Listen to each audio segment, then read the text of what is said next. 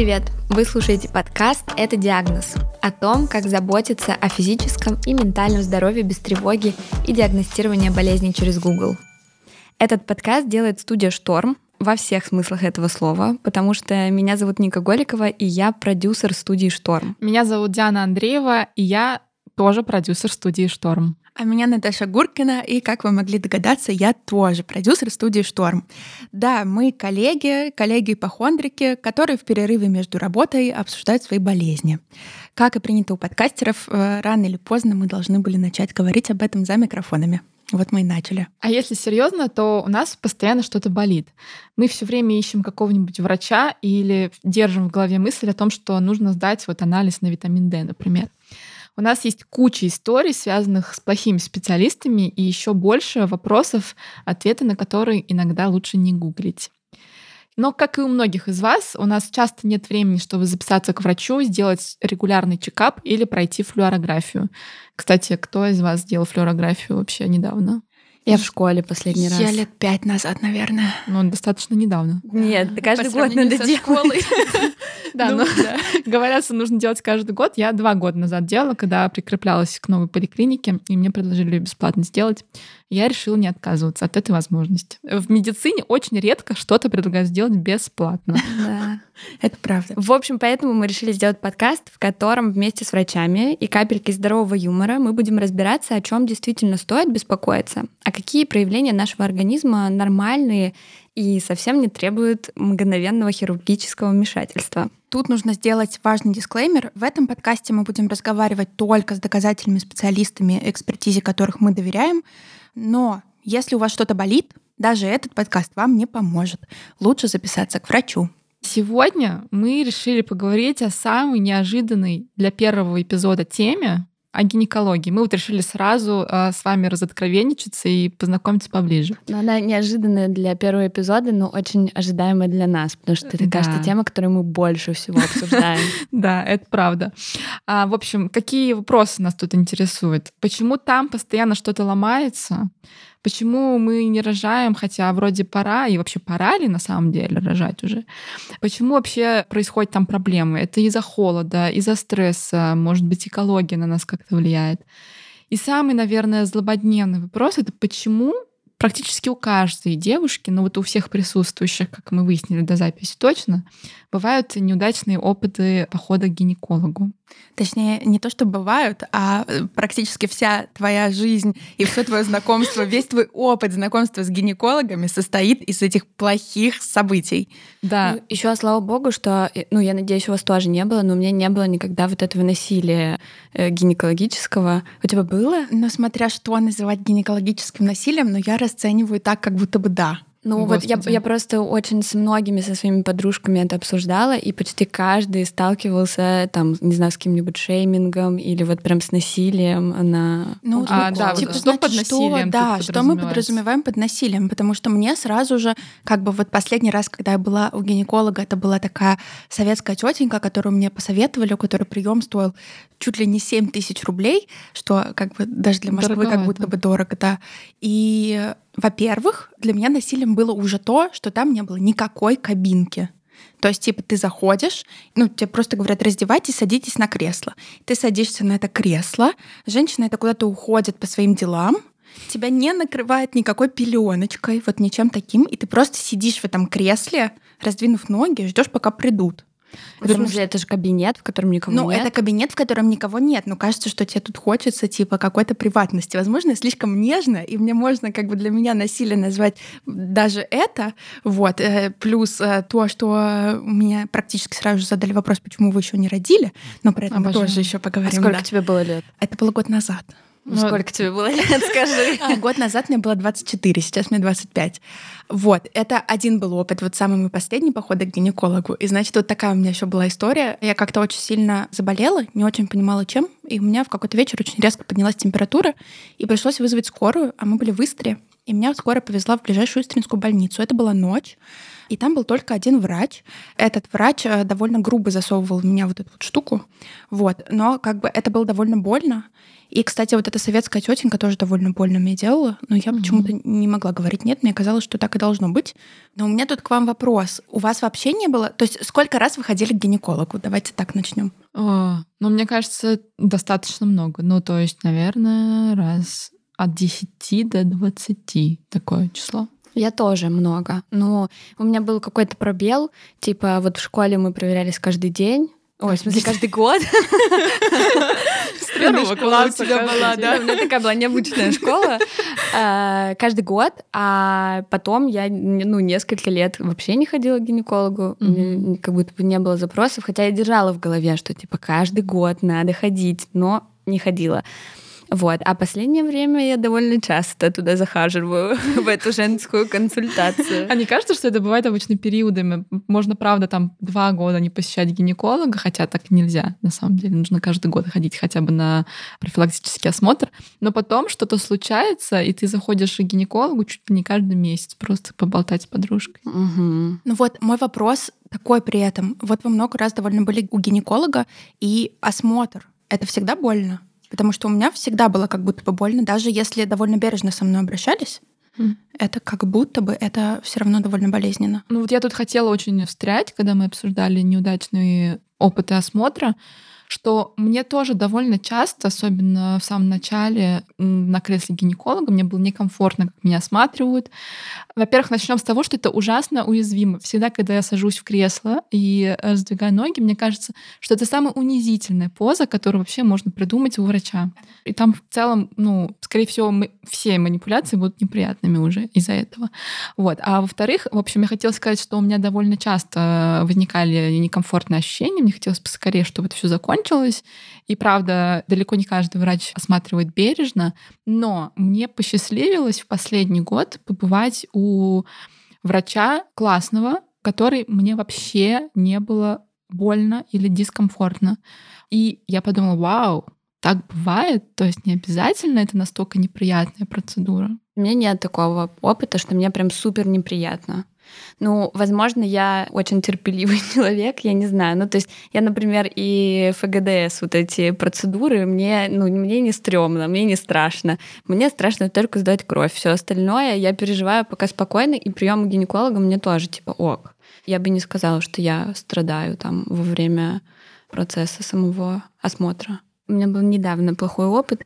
Две недели назад у меня началось маточное кровотечение, которое длилось неделю. И это была не менструация, очевидно, потому что она была там в середине цикла, и это было не похоже на менструацию. И я за это время побывала у пяти разных гинекологов, начиная с э, женской консультации, которая прикреплена, заканчивая всякими платными клиниками и знакомыми. И все, каждый из этих врачей говорил разные вещи. Мне пытались поставить внематочную беременность. У меня нашли полип. Мне там говорили, что-то еще там было, что это там с ВПЧ связано. Короче, было вообще куча всего. И в итоге мне никто не мог назначить лечение при этом. То есть все говорили, ну, возможно, полип. Я пришла в одну клинику, где мне сделали УЗИ, сказали, ну, ну, полип, просто пей таблетки. Потом я пришла в другую, сказали, ну, полипа нет, ну, просто пей таблетки. И в итоге я поняла, что это, это очень сложно найти врача, которому ты будешь доверять. Потому что вот последний врач, она как бы как будто бы убедительно сказала, что нет никакого полипа, все нормально, возможно, гормональный сбой и так далее. Но остальные пять человек этого не говорили, они говорили другие вещи. И вот, ну, как бы это момент очень сложный найти врача, которому ты будешь доверять, который бережно будет к тебе относиться и которому ты можешь верить. А есть такая штука, что что бы ни происходило по гинекологической части, первое, о чем ты думаешь, и первое, что говорят тебе врачи, ну, скорее всего, э, вы беременны. Я не думаю. Я думаю, что у меня рак шейки матки, в первую очередь. Потому что у меня был ВПЧ как раз. Вот э, за месяц до этого я была у гинеколога, до, до этой ситуации, и мне поставили ВПЧ. ВПЧ — это вирус папиллома человека. Это штука, которая сама по себе может быть безвредна, но есть там несколько типов ВПЧ, которые онкогенные, и они могут ну, как бы привести к раку шейки матки. А рак шейки матки — это заболевание первое по смертности у женщин младше 45 лет среди всех онкологических заболеваний. И пятое в мире по вот просто по раку. И это супер страшно. И у меня еще и в семье есть родственники с онкологией, и теперь я все время, когда со мной что-то случается, я думаю, что у меня рак шейки матки. Но если вам интересно, ВПЧ на онкогенные типы был отрицательным. Ну, это да. Ну вот, кстати, к твоему вопросу про беременность. У меня редко возникали мысли, что это из-за беременности, но однажды меня, правда, напугал врач. Я пришла тоже с какой-то проблемой, вообще не касающейся беременности, месячных. И она мне впервые предположила внематочную беременность, я вообще узнала, что это такое, что на самом деле почти любые симптомы, которые могут в области гинекологии возникать, могут указывать на внематочную беременность. И это такое явление, когда происходит оплодотворение, но оно происходит не в матке, как должно быть, а где-то в трубах или в какой-то другой части живота. И это всегда плохо, даже если ты хочешь ребенка, потому что это нужно удалять, а любые хирургические вмешательства в женские половые органы, это не очень хорошо. А у меня, знаете, что, я не вспомнила этого до записи, но вспомнила сейчас. У меня двурогая матка. Что? Это да, это какая-то, причем ни один врач мне нормально не смог объяснить, что это. Меня просто каждый раз пугали и говорили. А ну, у нас типа, типа однорогая. А, какая она похожа у нормальных людей, она похожа на велосипедное седло. То есть угу. она не разделяется, да, да, да. А у меня она вот такая вот, то есть, ну, как бы разделенная. То есть это вот верхняя часть, как седло. Вот если ее разрезать на две mm. части и вот так раздвинуть, то значит получится вот такая вот двурогая матка. А, что, что это значит? Это был мой первый вопрос к гинекологу. Мне сказали, ну, возможно, тебе будет просто гораздо сложнее рожать, но в Кайф. целом ничего такого.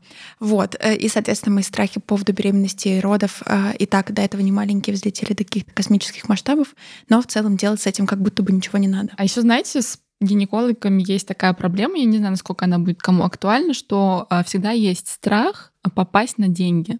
Потому что, на самом деле, мой первый прямо неудачный опыт гинекологами был связан именно с этим. Мне было лет 19 или 20, и у меня впервые был цистит.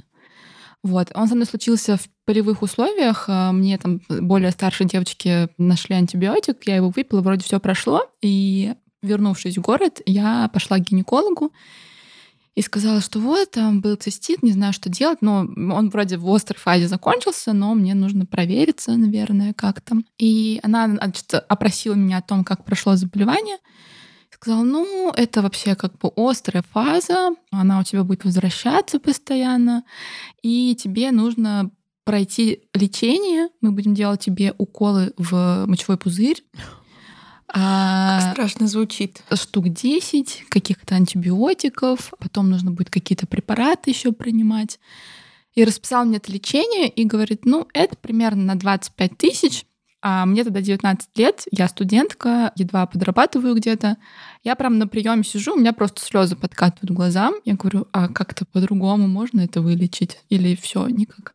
Она говорит, ну нет, иначе все оно будет возвращаться к тебе всю жизнь, оно тебе надо лучше надо пройти вот это лечение с уколами, это эффективно. Я говорю, ну у меня нет таких денег, я не могу сейчас 25 тысяч потратить на лечение цистита. Тем более, вы понимаете, да, что в этом возрасте маме очень стыдно рассказать, что ты ходишь mm-hmm. к гинекологу, что у тебя там какой-то цистит. Кажется, Мало ли она подумает, что ты сексом занимаешься. Не дай бог вообще. Я, конечно, сижу просто в слезах уже на приеме этого доктора, и она мне предлагает взять кредит. Она говорит, Ого. Да, она сначала спросила, типа, могу ли я взять у родителей деньги на это. Я сказала, что я не буду брать у родителей. Она говорит, ну возьми кредит. Ну тут уже, я надеюсь, ты надела штаны уже в этот момент. Спасибо. Ну, Очень было приятно. Вся трагедия этой истории, что нет, что я вышла в слезах, а три часа я провела просто в состоянии отвращения к себе, ужасной ненависти и беспомощности. Я думала, что ну вот так вот и становятся должниками, так и скатываются в долговую яму. Все из-за. Все из-за цистита, да. Но, к счастью, я потом поговорила с друзьями, которые сказали, что, скорее всего, это какая-то не очень хорошая врач и мне нужно обратиться к другому. Ну, как бы так все и оказалось. Оказалось, что цистит в целом без уколов мочевой пузырь тоже лечится. Ну вот это тоже важная штука. Еще мне кажется, что гинекологи очень часто прописывают какие-то БАДы, гомеопатию, всякие такие да. штуки. Но это всегда сразу красный флажочек, да, что надо искать кого-то а вот еще. Я не знаю. А вот я не знаю. Вот БАД тебе прописали там с травками попить витаминчики. Ну, мне кажется, важно разделять эту штуку. Когда тебе говорят, там, попей, э, и у тебя ВПЧ пройдет, попей вот эти травки, mm-hmm. может быть, да. А когда просто говорят, ну вот, это вот такие хорошие БАДы, они там тебе цикл помогут наладить. Угу. Там. И вот я не знаю, насколько это рабочая штука, но я знаю, что это очень частая рекомендация от врачей-гинекологов. И это один из вопросов, мне кажется, который нам сегодня надо задать врачу. Да, это спорный вопрос, потому что если это не вредит, можно ли и? Потому угу. что для многих же такие БАДы действуют как плацебо. Вот. Или это все мракобесие, и мы сейчас абсолютно зря думаем, что это может кому-то помочь. Мне кажется, что на это все нам может ответить только специалист. В общем, мне кажется, что у нас основной запрос в том, все-таки, как э, найти специалиста, которому мы будем доверять. И вообще это возможно mm-hmm. или нет? Или надо потому что реально все говорят разное. Ну да, и может быть еще что красные флажки, что точно надо бежать. Вот да. те самые БАДы. Да. И ну, почему постоянно там что-то ломается? Почему?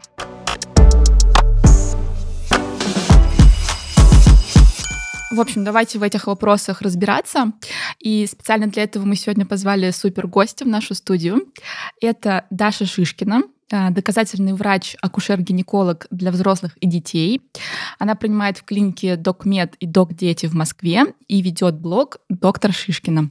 Даша, привет. Всем добрый день. Привет, привет. Привет, привет. Я очень рада, на самом деле, что Даша у нас, потому что Даша тот самый врач, про которого я рассказывала, что Мои представления о походе к гинекологу разделились на до и после. Вот. Надеюсь, что ты нам сегодня поможешь во многих вопросиках разобраться. А давайте у доказательного врача спросим, э, что это значит. Что значит доказательный врач? Почему это такая важная приставка? Начнем с того, что это исключительно российское понятие. То есть за рубежом есть просто нормальная медицина, а у нас есть доказательная и, скажем так, мракобесная. И вот то, что вы видите в большинстве клиник, и частных, и государственных, это, к сожалению, не очень хороший вариант. Но сейчас, к счастью, появилось много врачей, которые читают зарубежные источники, постоянно совершенствуют свое образование и вообще как-то занимаются своим профессиональным развитием. И они стали называть себя доказательными врачами. В последнее время, вот, по крайней мере, в Москве и в некоторых крупных городах России открылись так называемые доказательные клиники. И а, довольно много пациентов сейчас приходят именно на это слово. На самом деле, если говорить про то, что такое доказательная медицина а, в понятии вот а, российских врачей и пациентов, которые про нее говорят, то это медицина, которая все свои назначения, обследования, операции, какие-то другие действия основывает именно на доказанных исследованиями методах и препаратах. То есть мы не будем назначать, например, препарат от там, вируса, который, как мы знаем, не работает. Почему? Потому что это лишняя нагрузка на печень, почки, отъем денег, времени и так далее.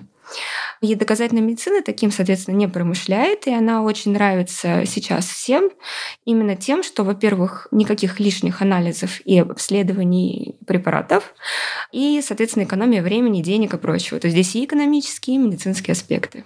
Но по сути обычный человек, ну как бы ему сложно отличить, получается, пришел он к доказательному врачу или к недоказательному. Если Я не знаю, это как не всех клиника, остальных. да. Да, это очень сложно сделать. И на самом деле я своим пациенткам всегда объясняю, особенно если они живут где-то в других городах, угу. что есть так называемые стоп-слова от врачей, которые они могут услышать и понять, что что-то идет не так. Вау, круто, что давайте, это что это за слова?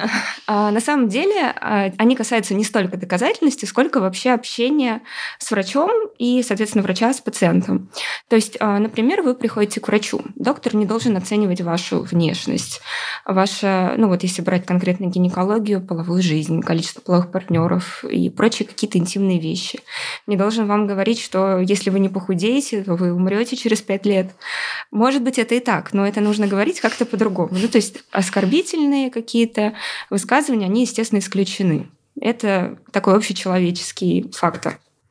Второе. Если доктор назначает вам какие-то обследования и не может объяснить, зачем они вам нужны, и при этом это огромный список обследований, это тревожный звоночек. То есть обычно в большинстве заболеваний, если это, конечно, не какая-нибудь подготовка к химиотерапии или к раку, а, куча обследований не нужна. То есть неважно, кому приходите, к терапевту, гинекологу, гастроэнтерологу. И обычно врач может сказать, что вот мы назначаем вам анализ крови, чтобы посмотреть, нет ли у вас анемии. Мы назначаем биохимию, чтобы посмотреть ферменты печени. И вот еще один анализ, именно подтверждающий ваше заболевание. Здесь все ясно. А когда вам говорят, ну давайте на всякий случай кровь, мочу и биохимию, коагулограмму, а, и вот еще гомоцистеин давайте, вот здесь возникают вопросы. И также и с препаратами. Если вам назначают громадный список, еще говорят, вот в ту аптеку аптеку сходите, пожалуйста, не в какую-нибудь, а вот именно в ту. Там отличный препарат. Или сделайте физиотерапию именно у нас. У нас такой шикарный доктор. Ну, это тоже, конечно, вызовет вопросы. И если говорить про гинекологию, я всегда говорю, что в гинекологии крайне редко нужно лечение больше, чем двумя препаратами. Это настолько редкость, что я даже не могу вот так сразу придумать, при каком заболевании это нужно. То есть два препарата — это край. А давай сразу же тогда а, тут расскажем, какие вот красные звоночки именно в гинекологии, какие, например, самые частые анализы дурацкие абсолютно ненужные назначают. Вот у нас, например, это обычно мазок на флору. Я просто ненавижу эти мазки, потому что ко мне приходит какая-нибудь несчастная 18-летняя запуганная девушка и говорит, мне сказали, что у меня будет бесплодие, я никогда не рожу ребенка. Я такая уже, так, ладно, давайте разбираться. Она мне выкладывает, и там мазок 40 лейкоцитов. И что? И при этом у нее нет ни воспаления, никакого, ни э, выделений, ни зуда, ни жжения. То есть она просто пришла на плановый осмотр, поговорила с доктором, он взял у нее мазок, и там пришло 40 лейкоцитов. Сразу говорю, лейкоциты бывают в норме во многих полостях и жидкостях нашего тела, это нормально, и их не надо лечить. И когда вот так вот девушку не просто говорят, что ладно, там могут назначить 8 свечей, это тоже стабильно, вот именно на такой мазок. Но когда еще начинают запугивать, что там вы никогда не сможете выносить ребенка, это, конечно, ужасно. А мазок вообще никогда не нужен? Или все-таки бывают состояния, когда его стоит сдавать? Скажем так, он нужен редко, ну прям очень-очень редко, наверное, при подозрении на воспаление, причем очень конкретные. Я хотела спросить все про препараты. Мы говорили про то, что могут выписывать кучу всего ненужного. У меня довольно ну, не часто, но у меня два раза был опыт, когда мне один раз гинеколог сказала, я тебе еще гомеопатию выпишу, чтобы у тебя хорошо работали яичники. И я подумала, блин... Сейчас нужно видеть лицо Даши. Это очень забавно. Я, во-первых, тогда подумала, типа, а мне точно это нужно? Ну, я, я, ну, во-первых, они вроде и так работают, а во-вторых, я даже не нуждаюсь вроде бы сейчас в их работе, ну, я не собираюсь заводить детей. И я ей говорю, а зачем? Она говорит, ну, чтобы хорошо работали. Я говорю, мне точно это надо? Она говорит, а что, ты не хочешь? И вот я, ну, я тоже подумала, как бы она на меня так смотрела, как будто я сумасшедшая а не она. А еще один раз мне БАДы просто выписывали и говорили, что это может циклодинон или что это такое, что поможет, э, на, ну, как У меня тоже такое было, настроить да. цикл. Вот это вот насколько вообще... Бывают ли вообще хоть какие-то БАДы, которые может назначить гинеколог, а которые реально нужны? Так, сначала прокомментирую mm-hmm. ситуацию. Мне хочется всегда задать вопрос, как человечество дожило до 21 века без гомеопатии? Как мы выжили? Как женщины вообще рожали детей? Как у них работали яичники без таких чудесных препаратов? Начнем с того, что яичники либо работают, либо не работают, либо есть какие-то проблемы, сбои и так далее. Ну, то есть нет такого, что улучшим там на 100%, на 200%. Это не IT, где у нас есть показатели KPI и прочего. А, это первое. И второе, гомеопатия, ну, в принципе, она не работает, она не может работать по законам физики в этом мире. Я не знаю, может быть, в другом мире она где-то работает, но не у нас. Поэтому к ней я отношусь просто вот как к сахару. Ну, хотите, пейте, но какой в этом смысл? То есть, понятно, она не навредит, потому что в ней нет ничего. Ну, то есть, можете в чай добавлять вместо сахара. Но она стоит таких безумных денег, что мне всегда просто очень жалко женщин, которые покупают их вот такими пачками. Насчет БАДов все сложнее. То есть гомеопатия на самом деле даже лучше БАДов, потому что она не опасна. А вот БАДы... Есть исследования, которые брали БАДы из аптек, э, очень известные, не буду называть названия, там с целью улучшения потенции, с целью похудения.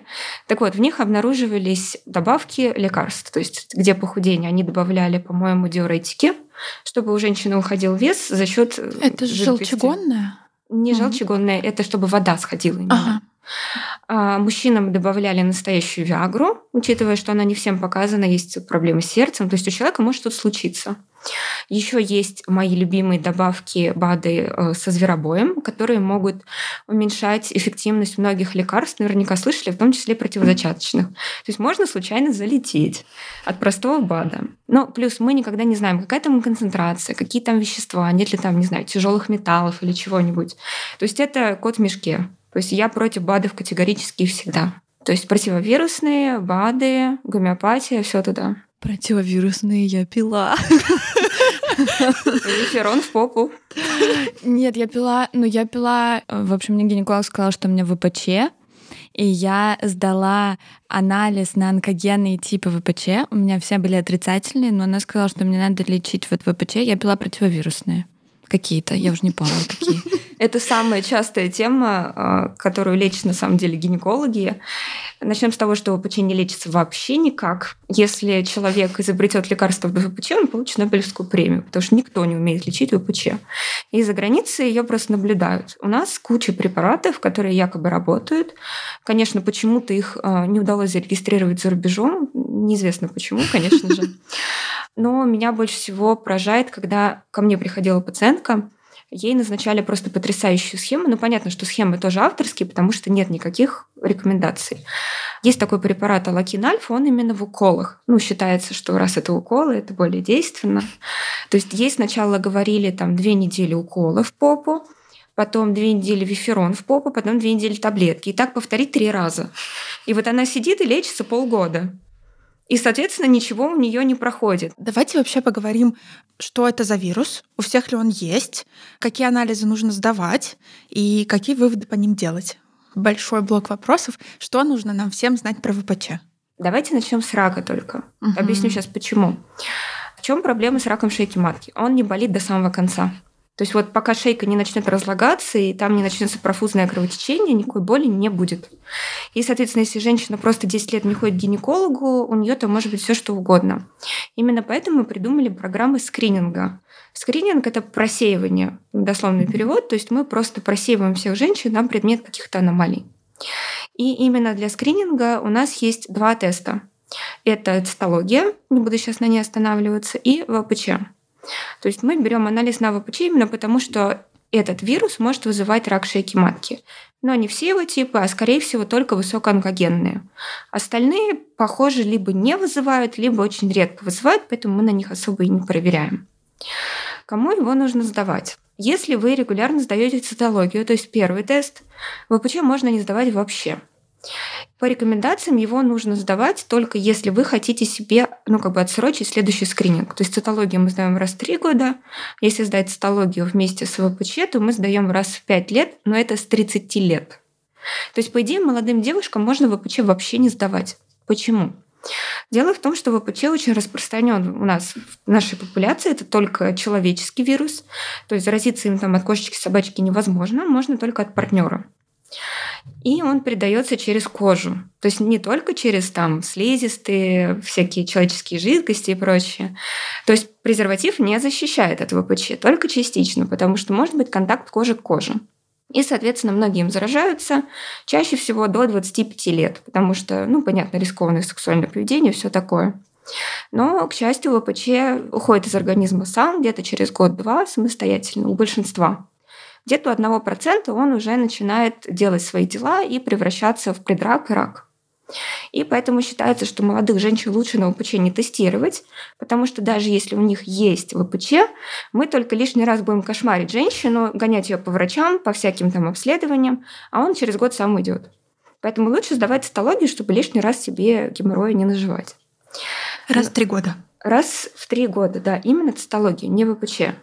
Но даже если у вас обнаружили ВПЧ, там вы на него по какой-то причине сдали, ничего страшного, ничего критичного, пока нет изменений в цитологии. То есть цитология отражает именно изменения клеток, а ВПЧ просто есть он в организме или нет. Пока нет изменений клеток, значит, ВПЧ ничего не успел натворить, просто смотрим. Если они уже начинают появляться, ну, скажем так, это повод к обследованию. То есть вообще, а вы сдавали вот на цитологию? Нет, но я пойду прям на следующих выходных. А я сдаю. И довольно часто. Мне кажется, я раз в год сдаю. А как это происходит? Это именно на осмотре у гинеколога? Да, это обычно у меня как это происходило. Онкоцитология, это же то же самое. Когда ты находишься на приеме у гинеколога, и она говорит, а давай еще на онкоцитологию мазок возьмем, вот, и и ты соглашаешься или не соглашаешься? Я ни разу не делала. Я тоже ни разу не делала, но надо сделать. Это хорошая штука.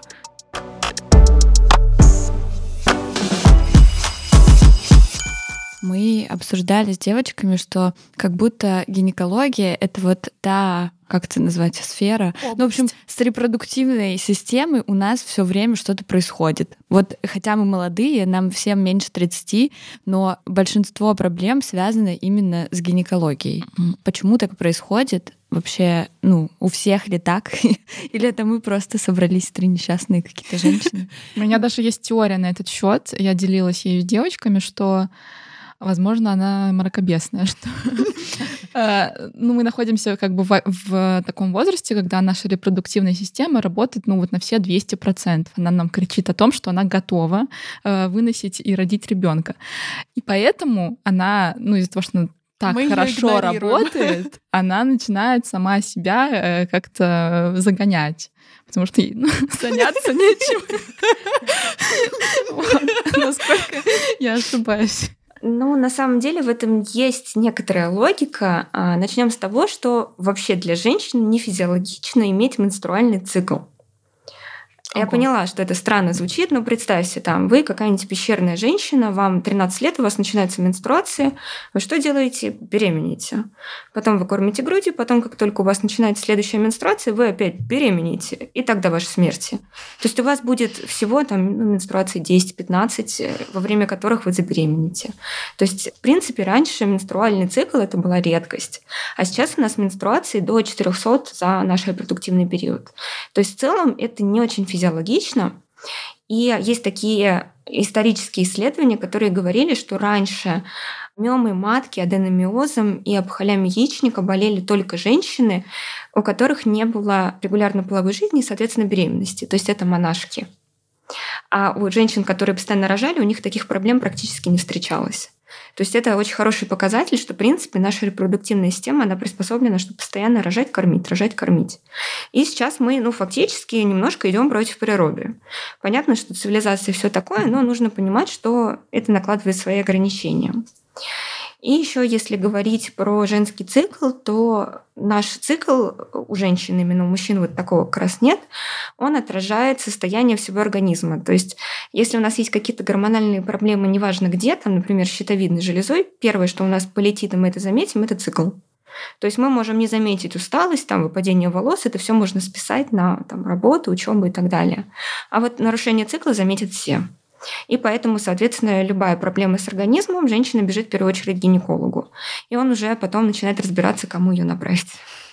То есть нарушение цикла на стресс, например, или там на переезд, вот как у сейчас у многих получилось, это довольно стандартная ситуация, и это, в принципе, даже не считается чем-то опасным. А, то есть мы вообще считаем, что нарушение цикла ну, как бы в официальной медицине это отсутствие менструации в течение трех месяцев. Угу. Все, что до этого, то есть если у вас нет менструации два месяца, у вас был стресс, это просто пф, это норма. А если это не нарушение менструального цикла, а такие проблемы, как кисты, эндометриозы, э, молочницы, циститы, да. почему они так часто с нами случаются? А, так, поехали тогда по порядку. Насчет кист. А, кисты часто бывают у молодых девушек, потому что, опять же, их яичники работают хорошо. И иногда в ответ, опять же, на стресс может образоваться киста, которая не будет давать менструации начаться. И женщина увидит сначала задержку, потом пойдет на УЗИ, увидит там кисту. Это самая частая проблема, которая бывает вот именно в молодом возрасте. То есть это не какие-то опасные кисты, там не рак, не какие-то образования растущие, а это просто вот фолликул раздулся и таким остался. Эндометриоз очень сомнительная ситуация на самом деле. То есть если вам ставили эндометриоз, не гарантия, что он у вас есть потому что поставить его на 100% можно только во время операции. Так как почти никому из молодых девушек, которым ставили эндометриоз операцию, не делали, это очень предположительный и сомнительный диагноз. Его любят ставить очень часто тем, у кого болезненная менструация. Если говорить про молочницу, то просто она иногда случается. То есть э, раз в год или два раза в год, особенно после нового полового партнера, молочница – это просто такая типичная женская доля. То же самое, что и цистит пару раз в год – это нормально. Просто потому, что у нас, ну вот если говорить про цистит, у нас у ретро расположено слишком близко к влагалищу. У мужчин такого нет, соответственно, а у нас есть. И любая флора, особенно при трении во время секса, она может попасть куда не надо. И, соответственно, мочевой пузырь инфицируется, мы получаем все вот эти симптомы. Есть даже такой э, цистит новобрачный. То есть, когда женщина первый раз занимается сексом, это раньше так называли, то у нее начинается цистит. И у нее как бы первое утро после брачной ночи проходит в туалете. И, соответственно, молочница, она может начаться в ответ на секс, а может иногда начинаться просто так. Тогда рецидивирующая молочница, когда она, например, каждый месяц. Это все лечится. Но это может бывать и в молодом возрасте, и в позднем, даже когда все было заранее хорошо, потом вдруг что-то нарушилось. То есть это абсолютно не связанные вещи. Просто вот, к сожалению, женщинам не повезло. Да, это ужасно. Как и много в чем остальном. А вот еще к вопросу о выборе своего врача. Мы разговаривали тоже на нашей предзаписи о том, что часто осмотр на гинекологическом кресле бывает дискомфортным. И я вот сказала, что вообще-то иногда бывают моменты, такие приемы, когда вообще очень комфортно, нет никаких неприятных ощущений. Вот если есть неприятные ощущения на гинекологическом кресле, это вот звоночек, что врач не совсем аккуратно себя ведет, или так бывает? Ну, скажем так, обычно это звоночек, но есть такие патологии у женщин, когда им всегда больно. Ну, они довольно редко бывают, но все равно можно примерно понять, что если врач как минимум действует медленно и аккуратно, это займет две лишние секунды, то есть это возможно и на приеме в ЖК когда там у врача 13 минут, все равно ну, заметно, что он хотя бы пытается как-то облегчить твои страдания. Да, если врач берет вот такое вот огромное зеркало крокодил железное, там для молодой девочки, со всей дури его засовывает, вот так вот открывает створки, тогда, конечно, ну, можно заподозрить, что ему, собственно, все равно. По моему опыту, в принципе, большинству женщин, ну, за исключением прям таких редких патологий, им обычно не больно, если делать все медленно. Ну и предупреждать, они понимают, что им надо сейчас расслабиться, и тогда все проходит максимально комфортно. То есть даже если до этого им было больно, даже если до этого у них случались панические атаки на кресле, у меня были две такие пациентки, то если делать все медленно, спокойно, объясняя, что происходит, у них все нормально. Супер. Как часто нужно ходить к гинекологу? И можно ли не ходить, если тебе кажется, что с тобой все нормально? Ничего не болит, никаких проблем, цикл регулярный. Мы сейчас обсудили про шейку матки и про рак, который не болит, да? Поэтому ходить к гинекологу нужно каждый год хотя бы на обычный осмотр. То есть если нет возможности делать УЗИ там каждый год, это не так страшно, как вот именно пропустить сам осмотр. Некоторые ходят почему-то, делают УЗИ. И говорят, ну там же все видно, говорю, нет, не видно. Нужен именно осмотр, и вот раз в три года это цитология. В принципе, этого достаточно. То есть если по осмотру будет что-то не так, то врач вас отправит специально на УЗИ и скажет, что вот вам точно нужно. И сейчас на самом деле обсуждается вопрос за рубежом, который говорит о том, что, по идее, молодым женщинам, не болеющим, может быть, даже и осмотр не очень нужен, но вот цитология нужна обязательно. То есть вот эта цитология раз в три года — это на самом деле самый главный женский анализ. Угу. Больше анализов вот так, чтобы обязательных, особо нет. Еще маммография с 40 или 50 лет. Угу. И все. Вот, ну, вот абсолютно все. Нам можно пока Можно немножко подождать, да. А вот у меня еще такой вопросик есть. Мы разговаривали про то, что у молодых э, девушек часто бывают там проблемы типа кисты, э, циститы. А правда ли, что после родов какие-то из этих проблем проходят? И вот это вот пресловутое «родишь, пройдет». Вот это, это правда или миф? Я хочу себе футболку с такой надписью, на самом деле, чтобы в ней принимать. А, на самом деле в этом есть и доля правды, потому что у некоторых действительно после родов, например, менструации становятся менее болезненными. У кого-то цикл немножко налаживается. Но после родов присоединяются новые проблемы, например, недержание мочи, выпадение тазовых органов. Да, то есть это довольно неприятные вещи, и все это появляется в основном после родов. Я вообще хотела сказать, что мне никогда не говорили, родишь, пройдет. Мне наоборот, мама говорила, не рожай как можно дольше. Ну, типа, это, это жесть. У тебя выпадут все волосы, ты просто будешь в ужасном состоянии живи пока можешь. Мне мама говорила. Родишь, пройдет? Ну, типа, да, ну, из разряда не переживай очень сильно из-за своих каких-то болячек, когда ты родишь, они закончатся. Короче, да, тут Дианин вопрос еще немножечко о, о том, что волнует нас всех. Можно ли, если пока не хочется, пока не рожать? Конечно, можно. А как а, есть какое-то вообще? Ну вот мы уже старородящие ну, по, да. по Сейчас нормам. Нет такого термина. Нет таких норм. Очень более. Скажите это, пожалуйста, моей свекрови. Да, на самом деле такой возраст есть. То есть вот про то, что говорят, часики тикают, это, кстати, не миф. То есть реально есть возраст, после которого ну, как бы количество фолликулов начинает снижаться. Угу. Соответственно, яичники начинают работать чуть хуже, качество э, яйцеклеток становится хуже. И все проблемы во время беременности, они тоже э, становятся чаще ну, и более выраженными. Это 35 лет.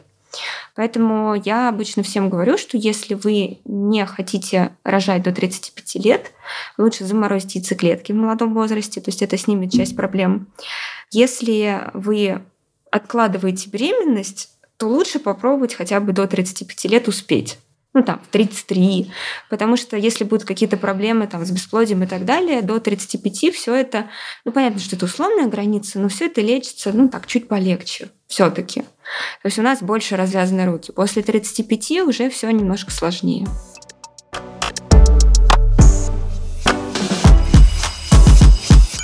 Про контрацепцию, Самый конечно. главный вопрос это номер правда. два — это контрацепция. Мне, знаете, интересно, а вы можете сказать, вот э, ваши пациентки, они чаще всего какими методами контрацепции пользуются? Ну и вообще, может быть, есть какая-то статистика, какой метод контрацепции. Мне просто кажется, что прерванный половой акт до сих пор самый популярный ну, метод контрацепции у нас в России. Кстати, у Даши был опрос в соцсетях, я его проходила, и мне кажется, там были результаты как раз такие, да? Да, треть это презерватив, треть прерванный, и еще треть там гормоны, спирали и вот это вот все. Хотите, я расскажу шикарную историю про прерванный половой акт? Давайте. У меня тут недавно пришла, где-то месяц назад, девушка. Она родила, мне кажется, месяцев 10 назад. Она сейчас кормит грудью малыша, и у них еще дополнительно к кормлению грудью прерванный половой акт с мужем.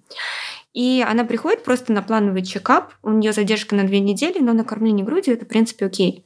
Она сделала тест, он отрицательный. Ну, то есть вопросов нет, все окей. Мы с ней идем на УЗИ уже под конец, и на УЗИ я вижу какой-то кругляшок. Я ей говорю, знаете, давайте-ка мы тест сделаем вот сейчас, на всякий случай. И тест приходит положительный. Да. А вообще какая э, статистика по эффективности разных видов контрацепции? Я свое предположение девочкам озвучивала, но хочется от вас тоже услышать. Ну, давайте так. Как вы думаете, прерванный половой акт, э, какой примерно эффективность? Самый последний. По, ну, самый ну, последний, да, по процентам. 30-40?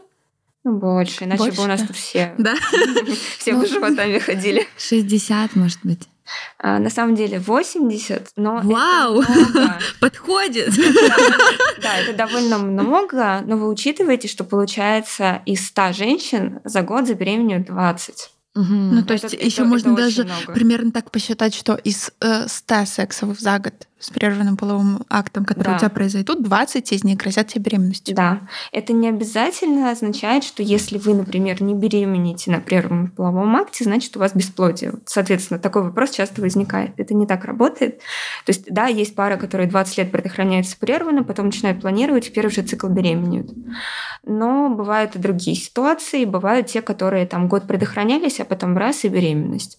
То есть, если вы не состоите в стабильных отношениях, если вы, в принципе, принципе, не против ребенка, я бы не советовала прерванный, потому что он иногда дает такие сбои в самый неподходящий момент.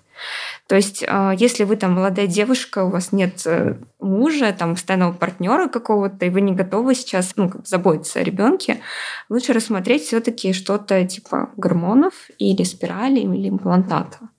То есть такого, что действительно 99% там все надежно. И это надежнее, чем презервативы, извини, пожалуйста. Презервативы где-то 87% при типичном применении. То есть на самом деле не так уж и много. А ты можешь рассказать, как можно забеременеть с презервативом или с гормональными таблетками, если вот есть этот 1% все-таки? Как он может произойти? 8,7 это называется типичное применение. Что значит типичное? Когда надевают в середине. Мне очень часто говорят, что ой, а мы в конце надеваем, типа в середине же мы не забеременеем. Или ой, ну мы через раз используем, потому что что-то не очень комфортно. Или когда надевают неправильно, не той стороной. Или когда он рвется или когда неправильную смазку применяют. Вы знаете, кстати, что некоторые смазки повреждают презерватив? Угу. Да, вот на не все это знают. Основе. Да, да, на масляной да. основе. Некоторые препараты, типа очень известных свечей, там типа тержанана, тоже могут повреждать презервативы. Тоже про это не все знают. Ну, то есть э, может случиться на самом деле все что угодно, и пара этого не заметит, и, соответственно, случайно забеременеет. И вообще не существует стопроцентного метода контрацепции, то есть даже перевязка труб может подвести. А можно еще такой вопрос? Вот прерванный половой акт. 86, а, да, по-моему, мы говорили процентов да, эффективности. 80. 80 процентов эффективности. Но а, есть же еще такая а, штука, что иногда совмещают это с календарным методом. То есть, условно, сразу после окончания менструации или прямо перед планируемой менструацией. Вот это как-то повышает шансы не забеременеть, если еще дополнять прерванный половой акт календарным методом. Да, у меня есть такая подружка. Вообще календарный метод, он довольно эффективный, если у женщины идеальный ритм менструации. Угу. То есть, например, у нее менструация там строго раз в 29 дней. Тогда в целом да. А если они прыгают, как у многих на самом деле, там плюс-минус 3 дня, то это не очень эффективно, а иногда вообще, в принципе, у всех бывает там какие-то ранние овуляции, и тогда, в принципе, риск залететь супер высокий. То есть даже если это первый день после окончания менструации, например? Даже в менструацию можно забеременеть гормональные контрацептивы в виде таблеток. О них очень долго и много ходило мифов, и мы с Наташей тоже обсуждали, что есть такое опасение по поводу них. Есть вот эти мифы, что от них толстеют, что ломается вообще работа всей репродуктивной системы, потом ни за что в жизни она не восстановится. Но я знаю, что сейчас э, современная гинекология, наоборот, старается от этих мифов отходить и, наоборот, говорить, что вообще-то все с ними нормально. Давайте об этом поговорим. В итоге вот эти коки, они опасны, безопасны? В каких случаях их можно применять и сколько? Ну да, и можно я тут чуть-чуть дополню вопрос, что тут скорее речь идет о том, мне кажется, не что они прям адское зло, а что условно правда ли э, вот побочки, которые могут э, случаться, как часто они случаются, например, потому что у меня есть ощущение, что у меня была депрессия после коков, вот, и тут как бы вот хочется понять, э, насколько часто вот побочки бывают. Поняла. Давайте начнем с того, что коки противозачаточные это лекарство это не витамины. То есть принимать его без назначения врача – это в принципе опасно, неважно, насколько вы здоровы.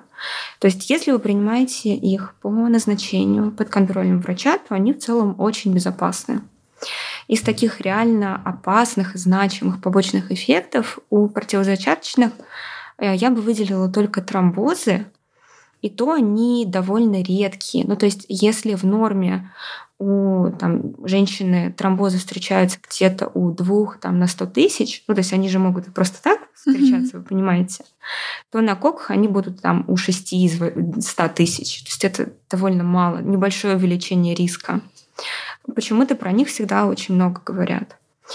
А про набор веса, там, ухудшение кожи, выпадение волос и прочее, это скорее побочный эффект, то есть это не осложнение. Но почему-то девушки боятся их гораздо больше, чем смерти от тромбоза, что на самом деле странно. И а, если говорить про современные контрацептивы, то они немножко отличаются от тех, которые были в 60-х годах и на которых основаны все эти мифы. То есть если раньше у нас было много а, женского гормона в них, в два раза больше, чем сейчас, то да, на них можно было и вес набрать, жидкость они сильно задерживали, и ну, прочие побочки были в целом, то сейчас, особенно молодым девушкам, назначают супер маленькие дозировки, которые ну, вот, практически полностью имитируют а, стандартный менструальный цикл. То есть противозачаточные, они состоят из двух гормонов – эстроген и прогестерон, которые у нас в организме вырабатываются в норме. Причем мы эти гормоны не добавляем к своим, а мы как бы замещаем свои и при этом мы не даем овуляции происходить. Вот и весь э, как бы, механизм. То есть, в принципе, остается все то же самое, только без овуляции. И когда мне говорят, что там на гормонах я поправилась на 10 килограмм, мне всегда хочется спросить, каким образом? Ну, то есть все то же самое. Уже проведено куча исследований там на 10 тысяч женщин, что ли, последние проводили. Мы точно знаем, что э, противозачаточные, они не способствуют набору веса. А депрессия? А депрессия это реальная побочка. Она бывает редко, но она даже вот включена в побочные эффекты. Да. А что делать в таком случае? Отменять или лечить симптоматически депрессию? Или она пройдет потом? А, смотрите, обычно мы отменяем или меняем на другой препарат. Еще нужно учитывать, что у женщины в жизни, кроме гормонов, происходит много разных ситуаций. И не гарантия, что депрессия от гормонов. То есть она могла просто совпасть по времени. Если вам отменять гормоны, но депрессия не проходит, значит проблема не в гормонах. То есть надо лечить ее именно препаратами, разбираться с причиной и так далее. А если мы меняем препарат или отменяем, и она там через месяц-два проходит, значит, виноваты были действительно коки. Мне хочется завершить наш разговор таким вопросом. Может быть, мы проговорим какие-то мифы, э, с которыми вот вы, не знаю, сталкиваетесь от пациентов, которые к вам приходят, вот какие-то такие самые популярные, чтобы мы проговорили, что нет, это не так. Ну вот как условно, что невозможно забеременеть э, кормящей женщине. Тогда, наверное, вообще самый частый такой миф, про который, кстати, уже многие знают, это то, что эрозию шейки матки мы не лечим. Это норма всегда, ее не надо трогать. Угу. И, как ни странно, мне кажется, уже все просто 50 раз про это сказали, все равно с этим приходят. Прижигают ее. Да, ее прижигают, к сожалению. Ну, то, что мы не лечим мазки без жалоб, я уже сказала, mm-hmm. или лейкоциты в мазках, соответственно. А то, что функциональные кисты не лечатся никакими коками, дюфастонами, препаратами и прочее. То есть, когда вы приходите, например, с задержкой, у вас видят кисту в яичнике, просто обычная киста. И почему-то всегда назначают какой-нибудь дюфастон, назначают анализы на гормоны, хотя они вообще никак не связаны, и назначают еще желательно через три месяца прийти опять на УЗИ. Зачем не ясно, то есть и так ясно, что оно все уйдет. То есть особенно если эта киста не вызывает никаких вопросов у врача, можно просто сказать, что через год придете, покажетесь. Все. Можно там про беременность еще что-нибудь вспомнить. Например, то, что во время беременности можно заниматься сексом на самом деле хоть с ранних сроков это вообще никак не связано, если у вас нет какой-то серьезной патологии, про это врач скажет отдельно. А, а можно вот... сказать еще про менструацию. Часто считают, что если, например, менструация гуляет на 7 дней, это патология. Угу. Это не так. То есть э, все, что до 7 дней включительно, это норма. То есть если у вас в один месяц цикл 25, в другой 32, это окей. И то, что два или даже три раза в год, если выпадает цикл или там задержки там дней на 20. При этом тест отрицательный, это тоже нормально. То есть не значит, что надо сразу бежать к гинекологу. Какая-то легкая мазня в середине цикла, кровяные выделения, это тоже нормально, это может быть признак овуляции. Ну, то есть, если это не профузное кровотечение, когда mm-hmm. прям все мокрое. Какие-то легкие боли в середине менструации тоже могут быть нормой длинные менструации, там до 8 дней это тоже окей. Ну, то есть на самом деле можно много перечислить. А болезненные менструации? У молодых женщин обычно это норма, особенно если это с самого-самого начала. А вот если, например, у вас до 25 лет все было окей, а потом они стали болезненными, это повод ходить к гинекологу. Спасибо. Было очень интересно. Вы слушали подкаст «Это диагноз» от студии «Шторм». Если вам понравился этот выпуск, оставляйте сердечки в Яндекс Музыке, отзывы и оценки в Apple подкастах и обязательно рассказывайте про нас друзьям, подругам, мамам, папам и всем родственникам. Мы будем выходить каждые две недели на всех подкаст-площадках.